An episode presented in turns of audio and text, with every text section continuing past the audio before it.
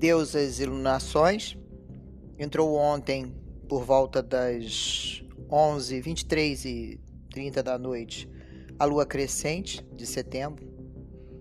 E nós fechamos um ciclo, o nosso primeiro ciclo, aonde começamos com a deusa Balbo, uma deusa grega, na lua cheia, deusa da alegria, deusa da exuberância. Na lua minguante tivemos Eris, a deusa da discórdia. Na lua nova tivemos Nut, a deusa da abundância e da criatividade. E agora, na lua crescente, Pachamama. Pachacamac era o deus do céu, que uniu-se a Pachamama. Desta união nascem dois deuses gêmeos, um menino e uma menina. Algum tempo depois, Pachacamac morre. Pachamama fica viúva, só com seus filhos, reinando na escuridão da solidão da noite. Um dia, viram uma luz situada em um distante pico. Seguiram de viagem para ver o que era. No caminho, diversos monstros temíveis os espreitavam. Por último, chegaram a Vacumparuim, uma caverna na colina de Reponge. Lá morava um homem semi-despido chamado Vacon, que fervia em uma panela de pedras algumas batatas. Ele pediu aos meninos que fossem a uma fonte buscar água. E assim eles fizeram. Mas ao voltar, perceberam que o cântaro que eles lhe deram estava rachado, e por isso os meninos demoraram a retornar à caverna. Todas as vezes que os meninos estavam no meio do caminho, tinham que retornar à fonte para completar o cântaro com a água. Enquanto os filhos de Pachamama estavam ausentes, Vacon tentou seduzir Pachamama. E como não conseguiu, a matou e devorou parte de seu corpo e guardou os restos em uma panela. Finalmente os gêmeos retornaram, indagando por, sua, por sua mãe, e Vacon garantiu a eles que ela não demoraria a voltar. Mas os dias foram passando e Pachamama não retornava.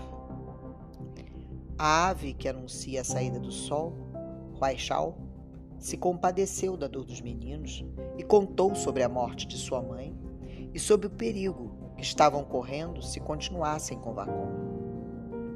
Ela os aconselhou a irem para a caverna de Agamachai, onde Vacon dormia e amarrassem os cabelos dele em uma grande pedra e fugissem o mais rápido possível.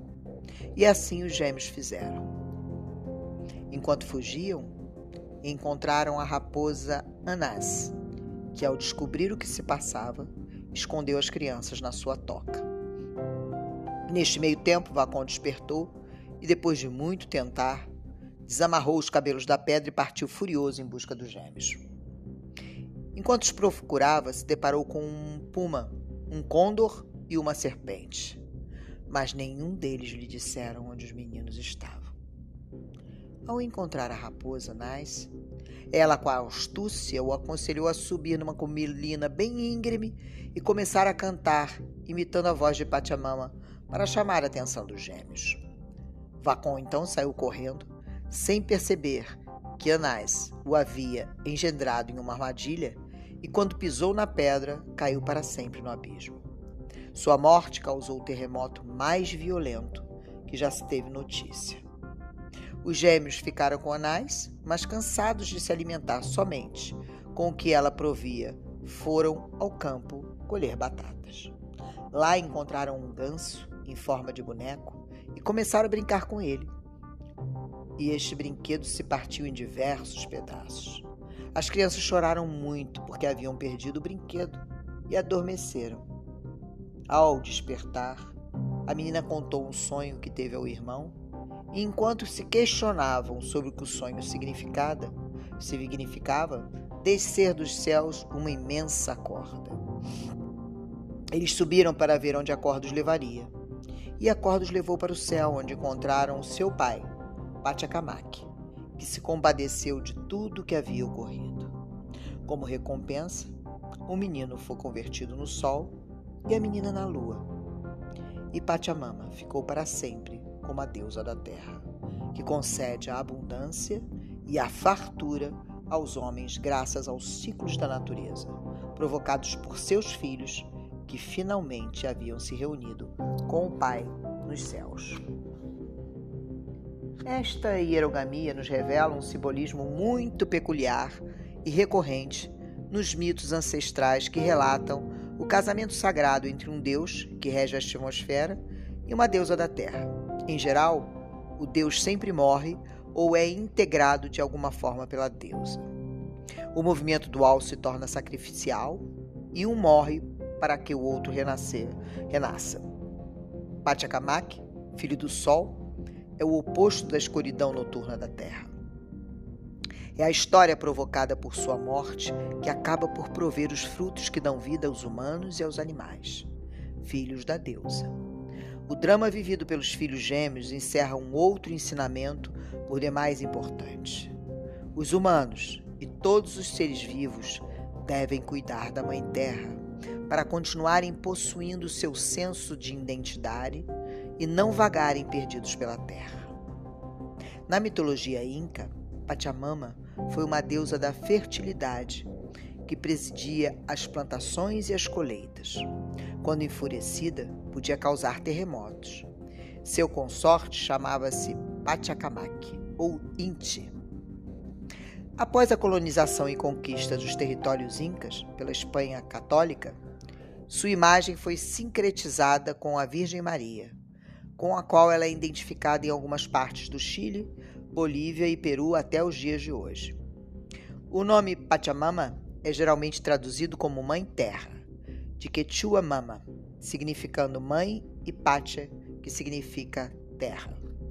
Na cultura inca, Pachamama e Inti eram vistas como as divindades mais benevolentes, e ainda é comum ver pessoas cultuando esses deuses em partes das cordilheiras andinas, como acontece em Tahuatinuciu. Pachamama é a deusa mais popular da mitologia inca. Seu culto ainda sobrevive como força em quase todas as regiões andinas.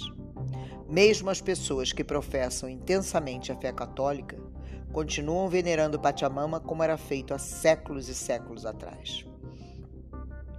Inúmeras são as cerimônias em sua honra, incluindo rituais propiciatórios quando começam as colheitas. Mas sua homenagem principal se observa durante o mês de agosto, especialmente no primeiro dia desse mês.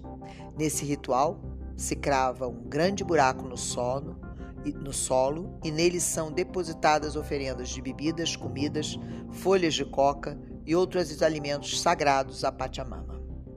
Esse ritual recebe o nome de dar de beber e comer a Mãe Terra.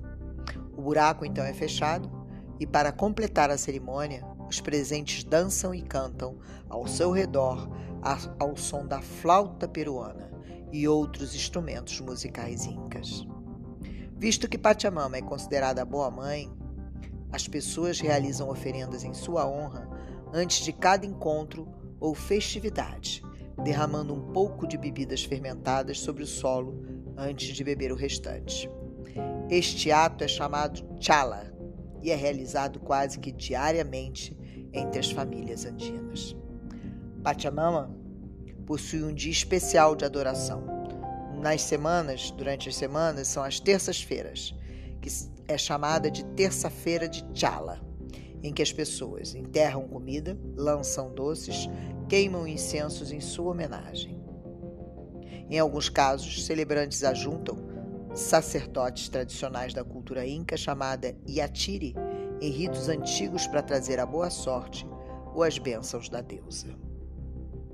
Pachamama compreende a terra, o espaço, o tempo e o meio ambiente. Pachamama unifica o passado e o presente, contendo em seus seios os seres do passado e os do futuro ao mesmo tempo que protege e cuida de todos os seres vivos. O universo contém o selo vital de Pachamama, e nela se concentra todo o espaço e todos os seres de todos os tempos. Significado divinatório no oráculo da Grande Mãe para Pachamama é fartura, abundância, colheita, prosperidade e realização de desejos.